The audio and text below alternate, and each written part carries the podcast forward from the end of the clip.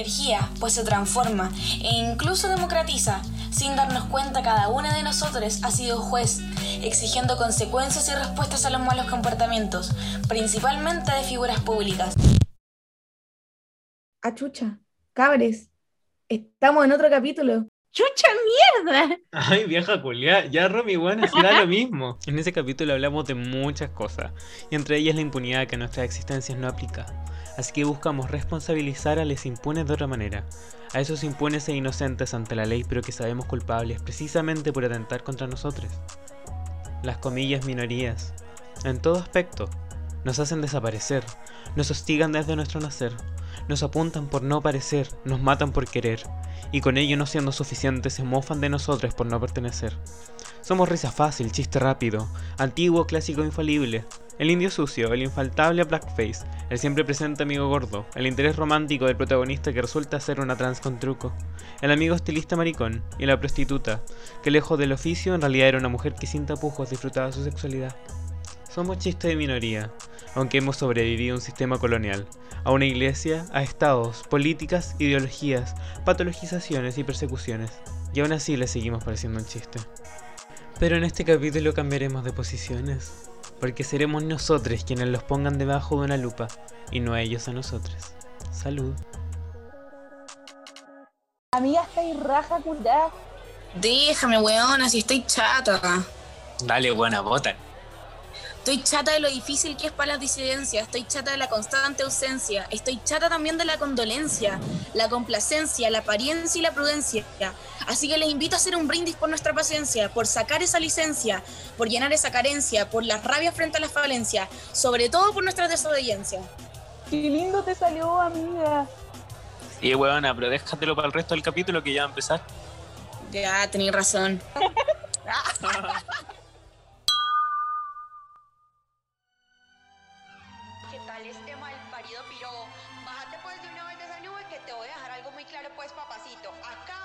Yo. Lo que hagas o dejar de hacer con otras perras me vale. Aquí yo mando y punto.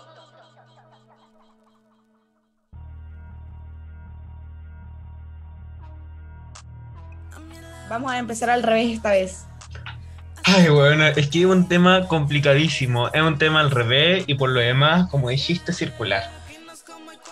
Y así que vamos a empezar por la respuesta fácil que damos como sociedad moderna a eh, estas conductas que no, no es fácil de tragar. La cancelación. Bueno, la cancelación más conocida como la cultura de la cancelación y formalmente entendida como el college culture, la cultura del llamado a atención. Yo sé que la cancelación empezó como una estrategia por parte de nosotros, de la gente que es mofada, de la, de la gente que es ridiculizada, de la gente que es violada, pasada a llevar, etcétera, etcétera, etcétera.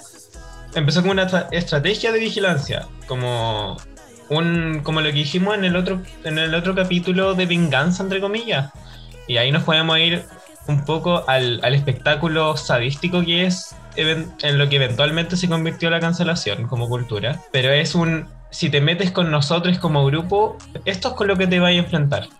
Va a ser un llamado a atención público porque generalmente nosotros le llamamos la atención a las personas que tienen una posición de poder suficiente para que no reciban efectos judiciales efectivos sobre su- sus personas. Ponte tú. No se hacen responsables de las cosas que hacen, de las cosas que dicen, de las cosas que, que reproducen sistemáticamente. Yo siento la cancelación más como la funa. Es el concepto funa. Eso Funa que viene del concepto mapuche funa, que vendría siendo Mm, sí. algo que se está pudriendo. Eh, La funa se desarrolló después de la dictadura, cuando la gente que estaba involucrada en delitos de lesa humanidad, Mm. las personas se reunían alrededor de, de las casas donde estas personas estaban tranquilamente viviendo sus vidas, como que nada de lo que hubieran hecho, nada de los homicidios que hubieran cometido hubieran pasado. Entonces estas personas se reunían al- alrededor de sus casas para gritar en esta casa hay un violador, en esta casa hay un asesino. Esta era la funa. Es lo que hacemos en las redes sociales hoy en día. Es un llamado de atención Claro. público a las personas. Es como eso, un método de defensa, básicamente. En el fondo, Ujú. protegerte de gente que te está haciendo daño, ¿cachai? Y no solo te está haciendo daño a ti, sino a todas las personas que son similares a ti, a todas las personas que piensan similar a ti, que se ven similar a ti. Entonces, creo que el, el- como la cultura de la cancelación efectivamente es como esta funa de la que nosotros hoy día conocemos, pero, pero en virtud de la protección de las personas, ¿cachai? Como de, del resguardo de, de la salud mental, de tu físico, de tus pensamientos y, y que no se pueden burlar de eso, pues, ¿cachai? No, pues ñoña. Claro, uno, uno une normalmente cuando te han pasado a llevar o cosas así, dices como, no, mm, lo cancelas. po. Y, y claro, el tema de la salud mental, igual uno, claro, trata de resguardarla, pero es algo que te queda para siempre. Entonces, eh, queda muy marcado. Y eso no se va a, a ir, ¿cachai? Puedes tener terapia, puedes tener ayuda, puedes hablarlo, pero va a seguir. Entonces, ¿cómo hacemos? no hay como una solución eh, como tal para eso, pero ¿cómo se hace para poder sentirte mejor eh, cuando se hacen este tipo de bromas?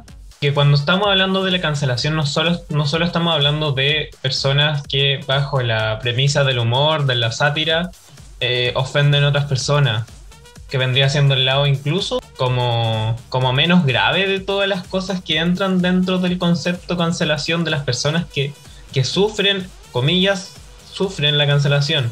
Estamos hablando de personas que son acusadas de violación, ponte tú, la cancelación más grande, que, y, y cuando empezó como a tomar fuerza el concepto de el- la, la cultura de la cancelación, fue con el hashtag MeToo, no sé si se acuerdan, el yo también, yo también pasé por eso, Sí. cuando artistas de la escena de Hollywood empezaron a, acusar a un director, si no me equivoco, de cine, de acoso, de violación, De acoso. sí.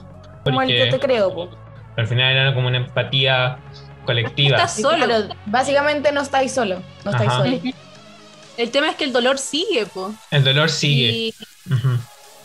No, y el tema también es que al igual como hoy día con las funas, que es esa weá como de, ay, en volar la mina está exagerando, en volar solo quiere sacar provecho, cualquier weá, bueno, con la cultura de la cancelación pasa esta misma weá, pues que en el fondo aparecen estos weones, eh, probablemente cis hetero, y, y en el fondo chillan como, ay, ya no se puede hacer chistes con nada, sin que se enojen, no se cuenta weá, y, y generación de cristal, y mil weas, en vez de decir como, chucha, la estamos cagando, ¿cachai? Como ya Es no me puedo burlar de eso. ellos, ellos están eh, siendo la generación de cristal, ellos están siendo las personas de cristal por no querer abrirse a una sociedad nueva, a pensamientos nuevos, a que claramente lo que ahora estamos viendo es lo, lo lógico, lo bueno. Sí, de cristal yo, no, mis tacos nomás. Finalmente estas personas que son responsables y uno le está diciendo en tu cara, eres responsable de este lo- dolor que causaste a una comunidad en total. Eres responsable de este dolor que me causaste a mí y que no puedo sonar. Y la única forma que tengo para sonar es denunciarte públicamente porque necesito que tus familiares, amigues, conocidos sepan el tipo de persona con la que se están vinculando. Y tú cuando le decís, eres responsable de tus acciones, no son capaces de entenderlo, no son capaces de manejarlo. Y se ponen tiritones y se ponen a llorar y dicen, no, es que ustedes son la generación de cristal. Aunque yo simplemente no sea capaz de entender que me equivoqué y no soy capaz de pedir perdón. Y tampoco soy capaz de tomar acciones por mis acciones. Estas personas se burlaban de eso porque para ellos no es correcto, ¿cachai? Para ellos no está en sus pensamientos, no está en su ideología. Por lo tanto, el método de defensa es burlarse. ¿Te acordás cuando Sí. estábamos en Pucón con la Connie? Y estábamos Ujú. pasando por un restaurante y yo estaba con mi boina, con... me veía pero precioso. Precioso. Y, y unos jóvenes como que nos empezaban a mirar y apuntar. Estaban cagados de la risa. Eh, es brígido el tener que defenderse de situaciones porque se están burlando de ti, entonces te sientes demasiado minimizado, demasiado minimizada y en ese entonces uno nunca sabe qué hacer. Y yo ese día eh, como que dije, no, ¿sabes qué? Como que eh, demasiados años aguantando, no sé, burlas de diferentes Me tipos, cansé de ser buena onda. A mí, ¿cachai? Y dije, ¿sabéis qué? No. Así que eh, lo único que se me ocurrió en ese momento como método de defensa fue apuntarlos a ellos y De reírme vuelta. de ellos, ¿cachai? Esa fue nuestra funa. Esa fue nuestra reacción. Esta fue nuestra forma de incomodar a estas personas y en su cara se veía que nunca habían vivido una situación de incomodidad. Y esa incomodidad en su cara no solo es impagable, sino que es como, en tu cabeza es como, ¿cómo mierda esta persona no se puede, es incapaz de ser empática? Bueno, como mujer también uno está acostumbrado a los piropos y todo eso y no sabes cómo defenderte, entonces es súper difícil y ese día como que tomar la valentía para defenderte ante situaciones es brígido. Es un acto de empoderamiento. Pero finalmente tú sí te acercas a esa persona a decir, no, que fue un chiste. No, es que fue... Es humor. No es con la que encontré cómico, no es que te encontré distinto, te, con- te encontré exótico, te encontré... Parecís mina.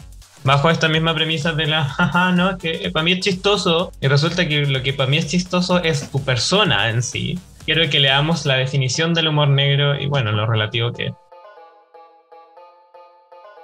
Según Maximiliano Salinas, historiador chileno, el humor europeo tradicional es negativo, melancólico, amargo, racional, cerebral y nihilista, pues las sociedades occidentales le sustrajeron la risa a su aspecto más vital, su componente emotivo, en razón de hacerlo puramente racional, dotando las risas de mofa y negativismo. El humor negro, según Salinas, domina el arte cómico en la actualidad, pues según él, el humor negro es el último recurso del intelectual occidental para reír. Es una estremecedora sentencia que se puede interpretar de la siguiente manera. ¿Reírnos? Sí. Incluso más que antes. Pero nuestra risa ahora es ácida.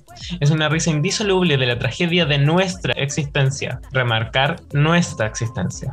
Es la risa del infeliz. De este punto de vista, el sentido del humor occidental se vuelve más y más negro como reflejo del estado en que se encuentra su sociedad. Pero no puede conocer cuándo ni cuán rápido una sociedad va cambiando sus parámetros de lo aceptado como divertido. Así que se debe tener en consideración que lo que resulta ofensivo para alguien puede ser sumamente divertido para otro. Por ejemplo, a un fundamentalista religioso puede resultarle extremadamente ofensivo cualquier chiste que se relacione con sexo, mientras que para la mayor parte de la sociedad occidental el humor de tipo sexual no es ofensivo. Sin embargo, en nuestros países generalmente este tipo de humor son utilizados por quien conserva el capital de los privilegios hacia grupos minoritarios, utilizando estas formas de comedia para camuflar sus odiantes creencias y hacer estas más comestibles para un público más amplio, que ríe despreocupado porque esta vivencia mencionada y mofada no es suya, sobre todo aliviado, porque alguien más prefirió el insulto escondido de chiste hacia ese grupo que tanto odio le guarda. Es todo lo que estábamos hablando antes.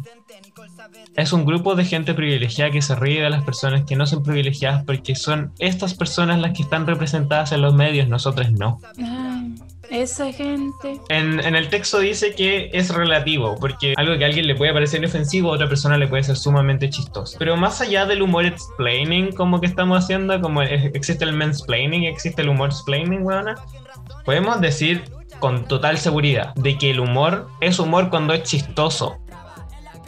Y si tú me salís con un chiste transfóbico, sorry, pero lo único que se va a reír es Pinochet en su tumba. Porque el humor que estáis haciendo es una wea facha, una wea asquerosa, Abuela. una wea conservadora, una wea antigua. Y yo lo único antiguo que quiero son mis ancestros, no las otras cosas. Así que bueno, vamos a dar nombre. Suéltame la papita, comediantes, dame sus nombres. Esto sí que está fuerte. Porque este capítulo fue inspirado, podríamos decir. La única Ah, no, no, no, weón, no le di, no le di, no le dis créditos con Chetumare. Ya, ok, pero sale a partir de la necesidad de hablar del humor negro, de la rabia que nos provoca estas, estas formas de expresarse, estas formas que dicen que es arte. Eh, pero arte por unos pocos. Al principio tenemos el programa Mi Barrio, que se llama, que se llama ¿Qué le dicen? Que vendría siendo el Neo Morandé con compañía y su racismo. Partamos del nombre, por favor. Tu despectivo, weón. Qué chucha. No me vengan a pasar a gato por liebre con Chetumare. Ya, todo el mundo sabe qué pasó. Se sabe. Sí. En mi barrio Se hicieron sabe. un sketch en el primer capítulo de mi barrio, que vendría siendo como No, el, sí, el Morandé sin com- el Morandé con compañía, pero la compañía de Morandé sin Morandé. ¿Cachai? Morandé ya no está. El caballero se fue. se Viejo, fue a por lo menos. Además, cabe agregar, viejo culiado asqueroso, pedófilo, Sí. este. Violador culiado. No sé qué más puedo agregar. Pero cerdo y la concha. Bueno, la compañía sin Morandé o mi barrio, donde estaba Miguelito y todos estos personajes que anteriormente veíamos en compañía con Morandía, con Morandía, con compañía. Eh, Compañía con Morandía. El programa. Que te puto calles. Salió con un sketch racista, básicamente. Habían tallas como los nombres de los integrantes de esta banda que estaban mofando, que era BTS en específico. Les preguntaban cómo se llaman, uno decía Kim Jong-un, que vendría siendo, bueno, el, el dictador de Norcorea. O sea, ahí tenemos no solo un tema racista, sino que un conflicto político que tienen las Político. dos Coreas, Sí. eh, que duele mucho por allá. Eh, y el otro decía, yo me llamo Kim Jong-2, Kim Jong-3, y esa era la talla. Más encima del mal gusto. ¿Con qué, weas. mal- con qué derecho? Yo no sé cómo se sienten con el derecho de hacer este tipo de bromas, sabiendo que hay gente que sufre. Es que no, no lo entiendo. A mí no me cae en la cabeza burlarte de personas, eh, de cualquier persona, weón. Ah, Es que Francho, tú No eres muy buena persona. Yo te Me amo, por eso te tenemos. Un sol. Bueno, y que ahora cagada, la respuesta no fue limitada. Si por algo su el grupo de fanáticas, Army, Ejército, buena, fueron con todo. Hicieron, tradujeron el capítulo, se lo enviaron a la empresa que representa a. Y la empresa que representa a que se llama, no me acuerdo cómo se llama, eh, dejó la zorra. Bueno, Chile- Chile salió en todos los titulares. y esta Huevo. demanda va a ser gigante. Mega, ojalá se caiga. Se entiende que eh, el activismo adolescente y estudiantil es súper exagerado, muy desarticulado, como lo- las cabras chicas eh, histéricas que están dejando la zorra ah, por solamente un chiste, fue un chiste, no, sí fue un chiste. Y que básicamente nosotros como jóvenes enojados de, cristal, snowflakes, como nos dicen en Gringolandia, eh, buscamos destruir la civilización occidental, weona. Queremos acabar con el capitalismo, con el colonialismo, con el machismo. Y ¿sabéis qué? Eh, sí. Me suena bien acabar con la sociedad occidental, la verdad. Me encanta. a mí. Y creo que las- los, los medios y, la y las otras generaciones en especial tienen que entender que se metieron con la generación equivocada. Oh, no lo pudiste decir mejor. Hablando de gente que se metió con la generación equivocada, Violento Parra. Eh, Mauricio Oh. Palma y su transfobia. Bueno, ya sabemos qué pasó. Esto es incluso más conocido que lo que pasó con el barrio. Eso sí, Sí. eh, la red no tuvo repercusiones, Mega sí las va a tener. El mismo programa no dijo nada al respecto. Mauricio Palma dio una, como unas disculpas ordinarias diciendo como qué penita que te dio penita. Y ah, que- weón, no. y quiero como básicamente resumir la comodidad de la posición que tiene esta persona, que si bien no es una persona millonaria ni, ni blanco sí es. Es muy blanco. Es como Shaggy de Scooby-Doo. Tiene una posición hetero-cisgénero y, y- y anda a acostarte, feo culiao. Esto no es chistoso. Más encima no te podís poner al apellido Parra, weón. Súper violenta además, weón. Quiero leer eh, un discurso que dio Dominic Jackson, que es una activista trans negra, actriz también, aparece en una serie que se llama Pose, no sé si la han visto. Ella interpreta el papel de Electra. Weón, hola. Voy a leer. Hablamos acerca de humanidad. Debemos ver el factor humano. Nuestra fundación es humana, no sexo. No se trata de que le digamos a alguien más que te acepto o te tolero. Tú no tienes el poder de aceptarme o tolerarme. Yo te lo exijo. Tú me debes respetar. Así que se lo digo a cada uno de ustedes. Mi comunidad muere todos los días, ya sea por VIH y o SIDA, o por la transfobia o homofobia. Te digo, considera esto. Eso es un ser humano. Todos somos seres humanos. Y nunca le pediré a ninguno de ustedes por respeto. Yo te lo voy a exigir. Admirable, po. Admirable. Admirable. Bueno, ¿qué hacemos con esta gente? Es que no podía hacer nada más. Es que no, no se puede hacer mucho más. Uno los puede criticar mil veces, pero estos hueones van a seguir aquí en la cima. Como la gente no nos ve en la cima. Ya, pero el problema de eso ¿Cómo es que los ¿por qué bajamos, estos weones weón? Pueden seguir existiendo, cachai? Ujú. ¿Por qué nosotros quedamos como lo- el grupo de jóvenes weones, eh, como sobre revolucionados que creen que pueden cambiar algo y estos weones quedan intocables? Mira, Porque ya finalmente esto así. vende, ¿cachai? Esto vende. O sea, a la gente le da risa. Efectivamente, tenemos gente en la sociedad que son transfóbicos, que son racistas y que estas weas les causan gracia. Te aseguro que el Mega tuvo mil millones de vistas, un número estúpido, pero tuvo muchas eh, vistas, visiones, no sé cómo se dice cuando es la tele. Rating. Tuvo muchos números, ¿cachai? Y probablemente muchísima gente se rió. O sea, yo me imagino y va cagándose de la risa de eso. Y Sí. veo a sus amigos y al resto de esas personas y veo que se rían de eso, ¿cachai? Y si yo Mira. voy y les digo como, weón, eso está mal, como, weón, a pobre niña que, que cree, que, que cree, weón, como tiene problemas, ¿cachai? Entonces es súper complejo el hecho de que nosotros quedemos con el papel de problemáticos y de exagerados y este tipo de personajes sigan siendo avalados por gran parte de la sociedad, porque finalmente estamos hablando de que gran parte cree todavía en estos chistes y cree en lo que dijimos al principio como de, ay, los buenos exagerados, ay, las feministas locas, ay, estos jóvenes de cristal, ay, esta buena no sé cuánto. Entonces, de ahí radica el problema básicamente. Y es por eso que estas personas siguen teniendo pantalla, siguen teniendo un espacio, siguen teniendo un canal de televisión que los avala.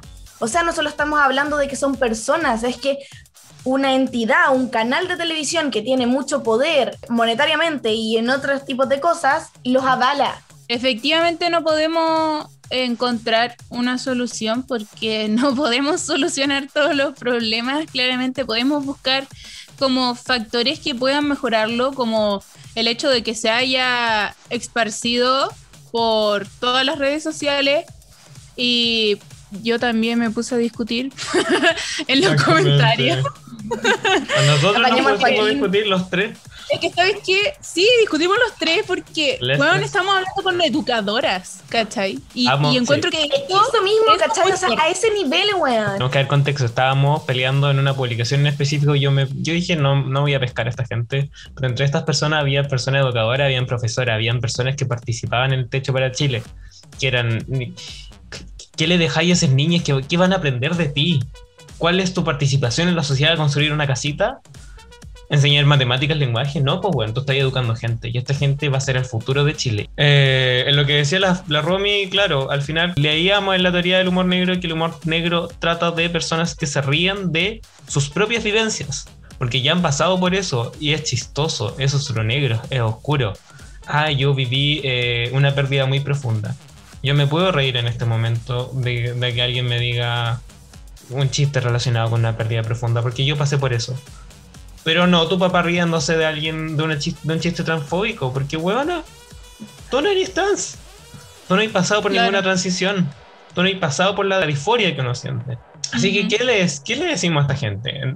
Mira, este es el por qué lo que le dijiste a este grupo de X fue ofensivo y aquí algunos consejos para que no lo vuelva a repetir. Porque, huevona, me encantaría que fuera así, que el mundo fuera arcoíris, mariposa y la hueá. Pero la gente que mencionamos, el violento Parra, Parra Mauricio Palma y, y, la- y el Morandé con compañía, que cambió de imagen, pero sigue haciendo lo mismo, son, Yo no sé cómo esa sigue siendo. son intolerantes empedernidos con los que es una pérdida de tiempo interactuar. Podemos leer tweets antiguos de Mauricio Palma del 2011 y entiendo que la weá de leer tweets antiguos y sacar a la luz tweets antiguos es como weón. Pero, pero nos podemos dar cuenta que este momento, en 2021, han pasado 10 años y el weón no ha cambiado. Abro comillas. Olivi, supuesta violencia a Valentina Ross. Me tenía hinchadas las pelotas, así que la pateé. Señaló el jugador con sangre en el botín. Un chiste machista. Muy bien, Mauricio Palma. Segundo, chiste homofóbico. ¿Sabía usted que los gays usan iPhone y toman Gatorade? Eh, no sabía Mauricio. Gracias. ¿Será una opción la justicia social? Yo creo que este es uno de los temas circulares. Así que, weona, vamos a empezar al revés esta vez. Vamos a empezar al revés esta vez. Vamos a empezar al revés esta vez. Vamos a, vamos a, vamos a. Ya, Robbie. Creo que hay que salir de este loop porque el podcast tiene que continuar. Ya, bueno, ya. Chilles, nos vamos a la. Sección resilientes. Recientes. Eh, Franchu, eh, tuvimos una pérdida. La Romina se tuvo que ir. Se quedó atrapada en el loop. No puede salir. Así que vamos a tener que ir solos a la sección resiliente. Soles. Así que adelante tú, Dios.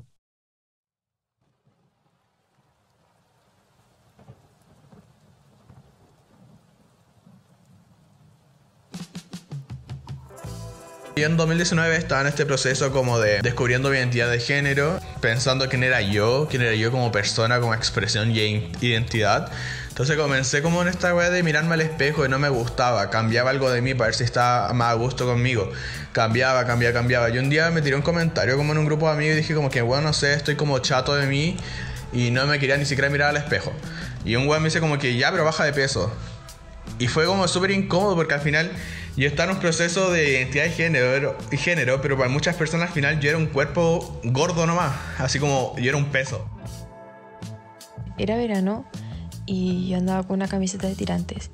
Entonces me empezaron como, empezaron como primero a mirarme mucho. Yo como que, ok, me siento un poco incómoda, pero bueno, son amigos así que no pasa nada, da igual. Y empezaron como a reírse y decirme en plan, oye, tienes muchos pelos en los brazos, o sea, mírate, pero mira, mira qué pelos tienes.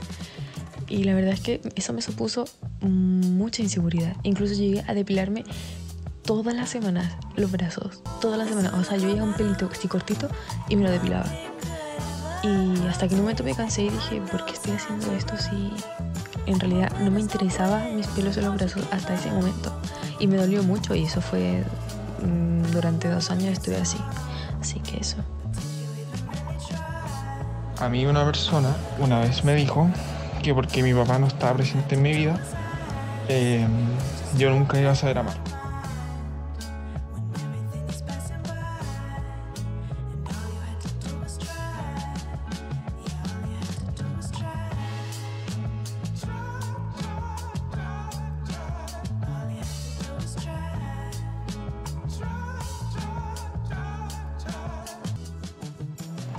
Y lo que yo aprendí tiempo después de eso es que mm, las personas muchas veces te dicen cosas solamente para hacerte daño, pero que tú incluso de esas cosas que te dicen podías aprender cosas si es que así lo quieres. Después de eso aprendí que no tengo que tomar en cuenta comentarios absurdos sobre mi cuerpo que en realidad no me interesan, o sea, no me afectan, no, mis pelos no suponen un problema para mí. Entonces, como que aprendí a, a, no, a no darle cabida a todas esas malas palabras que me llegan a afectar. A mí me da muy igual lo que la gente vaya a decir o no vaya a decir de mi cuerpo, porque al final soy como una persona que se llama Caleta. Y le da igual si es que algo no me gusta, chao. Pero la pensé y dije, puta, weón, imagínate una persona que también está en ese proceso de identidad de género, en conocerse y que un weón venga a decirle como, eh, no, sabes que tu problema es una weá que probablemente no podéis cambiar. Porque literalmente no tienes que cambiar para sentirte bien contigo. Al final lo que aprendí es que, puta, reforcé mi idea de que muchas veces estáis solo en mil weas, he crecido solo en muchas cosas. Y que, chao, voy a seguir solo en el sentido de que solo me necesito, me necesito a mí y no estoy ni ahí con el comentario que venga a decir algún weón que no me va a aportar. Y, chao, ahora soy zorra total. Em, Nuevamente verdaderos resilientes. Gente como no, como une que ha pasado por grupos culiados que lo apuntan con el dedo por no pertenecer, por verse distinto. Empatizo mucho con el. Al final te dais cuenta que estáis solo, pues. Eh, que eres la única persona que necesitáis en este mundo para sentirte validades. Son personas que son resilientes, como dijimos, y como siempre repetimos en casi todos los, o bueno, al menos en los últimos capítulos, eh, que parecemos discos rayados, como la Romy que se atrapó en el loop. Aprendieron algo, salieron de ahí, aprendieron de sí mismas. Y no aprendieron a aceptar las críticas del resto como reales. El tema es que ¿por qué debe ser de esa forma tener que aprender? Mira, lo lindo de esto es que pudieron estas personas salir de eso y pudieron salir adelante y se aman mucho, eh, se valoran mucho y, y eso es lo importante, que al fin y al cabo vale pico la opinión de los demás, weón. Burlense la wea que quieran, weón. Uno va a seguir aquí en pie, amándose y siendo como es. Oye, Fonseca, nos vamos a la sección resiliente. ¿Qué me decís? Constituyente. Constituyente. Con la constitución nos vamos a los constituyentes.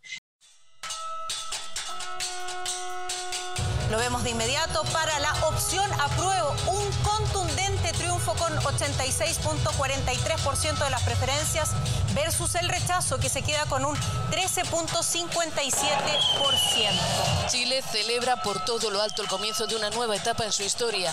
Han conseguido lo que hace un año parecía una quimera, acabar con la constitución heredada de la dictadura de Pinochet. las sensaciones de victoria, de, de justicia, de años de esperar algo. Pero por sobre todo,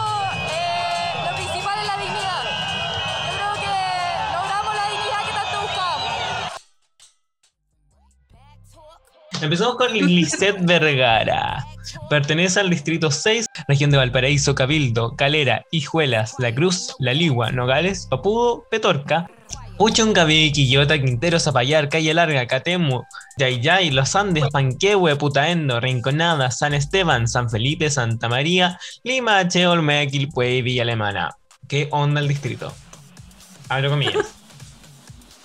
Tengo 28 años, soy profesora de Historia y Geografía y vecina de Quilpué. Con una postura crítica ante los partidos políticos, sus cúpulas y las élites, rechazo el centralismo de cualquier tipo. El colonialismo, ejo, el patriarcado, ejo, y el neoliberalismo, eso, han generado una sociedad excluyente y desigual. Creo firmemente en la necesidad de crear una infraestructura democrática, y como tal, uno de mis objetivos es garantizar la apertura de la convención mediante la participación plena y activa por medio de asambleas, cabildos y la vinculación directa de los vecinos del Distrito 6, para que de este modo puedan tener una real incidencia en la redacción de esta nueva constitución.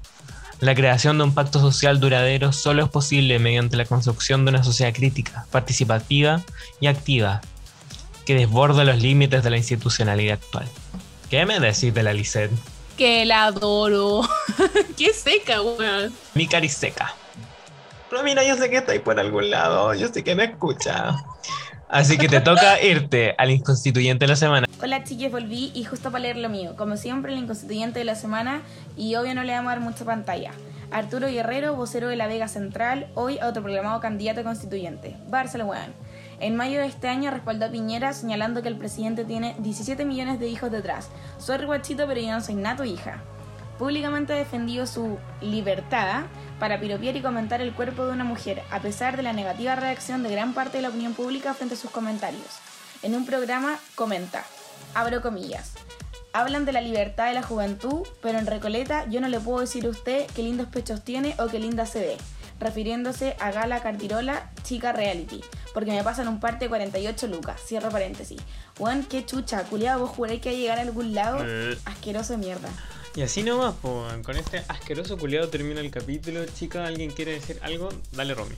Siento que es importante eh, el que hablemos de esto porque si bien no encontramos una solución al problema, el que nosotros cuestionemos esto, siento que es importante, porque no solo me pasa con la gente que es mayor a mí, estoy hablando de mi papá de 50 años, me ha pasado muchas veces que con mis pares, muchos compañeros en el curso, eran weones que se reían de estos chistes, ¿cachai? Entonces que nosotros también les digamos como, eh, amigo, date cuenta, o sea, esta weá no es chistosa, eh, creo que es importante porque quizá, quizá, podemos llegar a alguien que en verdad se, se ría de estas weas y escuchando esto diga como chucha, creo que le estoy haciendo daño a las personas y no porque tengo un círculo seguro, como le llaman muchos weones que se escudan en eso, como no, estoy en un círculo seguro, como me puedo reír y burlar de, de quien se me pare el hoyo, weón. Está mal, weón. No está bien ni en tu espacio seguro, ni, ni afuera, ni con el perro, ni con nadie. Burlarse de la gente, mofarse de los pensamientos, sentimientos, sexualidad, et- etcétera, etcétera, está mal. Respiten para que lo respiten. Nos despedimos con las palabras de la Romina. Este capítulo ca- que, que se sintió largo, pero al mismo tiempo corto. Eh, nos reunimos en la próxima semana, nos volvemos a ver para hablar de un tema quizá más simpático, más piola, porque uno también necesita descansar. ¿Alguna Muchas palabra. Francesca? Muchas gracias por sintonizarnos. Ella. Todo es. Todos los lunes, seis plataformas disponibles. Ya, chao. Eh. Pues sí.